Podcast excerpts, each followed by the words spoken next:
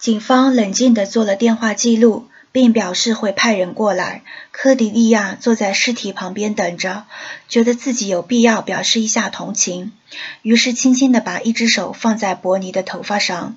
这些冰冷无力的细胞并没有因为死亡而减少，它们摸起来就像动物的毛一样粗糙，却又栩栩如生，令人生厌。他迅速把手拿开，又犹犹豫豫地摸摸摸他的额头。他的皮肤黏湿冰凉，这才是死亡，跟他父亲当年的感受一样。对于伯尼，做出怜悯的姿态既没有意义，也无关紧要。他已经死了，能做的交流不会比以前更多了。他心里在纳闷：伯尼究竟是什么时候死的呢？现在谁都没法知道了，也许连伯尼本人也不知道。他思忖，肯定有那么一个时刻，他不再是伯尼，而变成了一滩无足轻重、尊严扫地的皮肉和骨头。一个生命中如此重要的时刻，他怎么会就这样毫无知觉地度过了呢？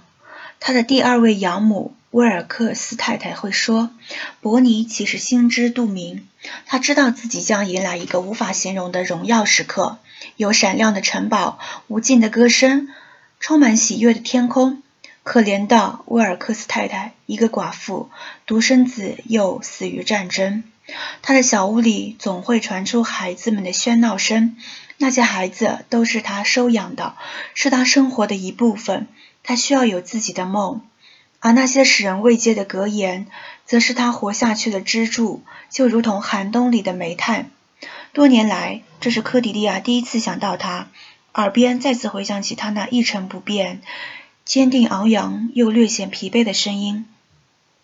倘若主在出行时没来看你，归来的时候肯定会的，好吧？无论主是出行还是归来，都没来找伯尼。即使钱箱里剩下的几枚硬币只够支付煤气费时，伯尼对他们的业务也丝毫不动摇地保持着不可战胜的乐观主义。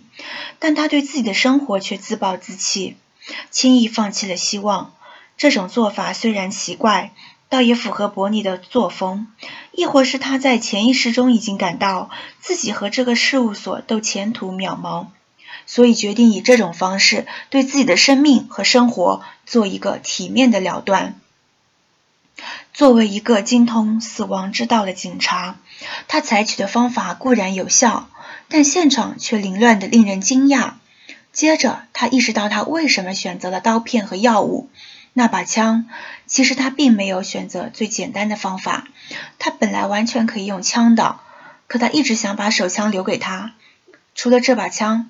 他还留给他几个快要散架的文具柜，一台老爷打字机，现场勘查工具箱，一辆迷你小汽车，一块防摔防水手表，被鲜血浸透的小地毯，以及一大堆让人不知如何处理的稿纸，上面还印着“普赖德侦探事务所”，我们以我们的工作为傲。的字样，所有的设备，他还特意强调了“所有的”这个词，他肯定是想提醒他别忘了那把枪。他打开伯尼办公桌最下面的那只抽屉，只有伯尼和他有这只抽屉的钥匙，把他拉了出来。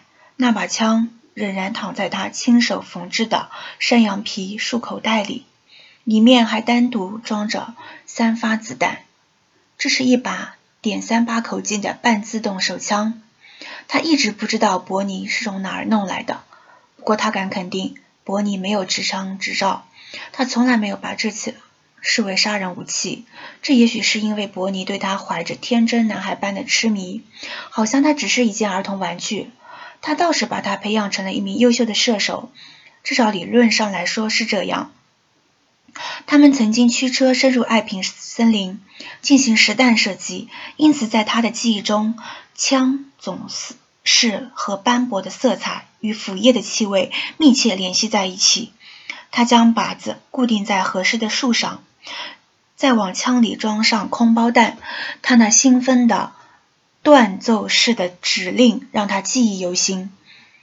膝盖微屈，两脚分开，手臂伸直。现在把左手放在枪管下方，托住它，眼睛看靶。手臂伸直，伙伴，手臂伸直，好，不错不错，真不错。可是伯尼，他说我们不能开枪啊，我们没有执照。他微微一笑，笑得狡黠，自鸣得意，高人一筹。如果我们在危险情况下开枪，那就算是自救。发生这样的不测时，可顾不上什么执照。他回答的振振有词，还得意地重复了一遍，像只小狗似的抬起他那胖胖的脸，看着太阳。他的脑袋里当时幻想着怎样的画面呢？在荒凉的旷野里，两人蹲在一块大石头后面，子弹砰砰地打在花岗岩上，轮流把手里的枪打着青烟直冒。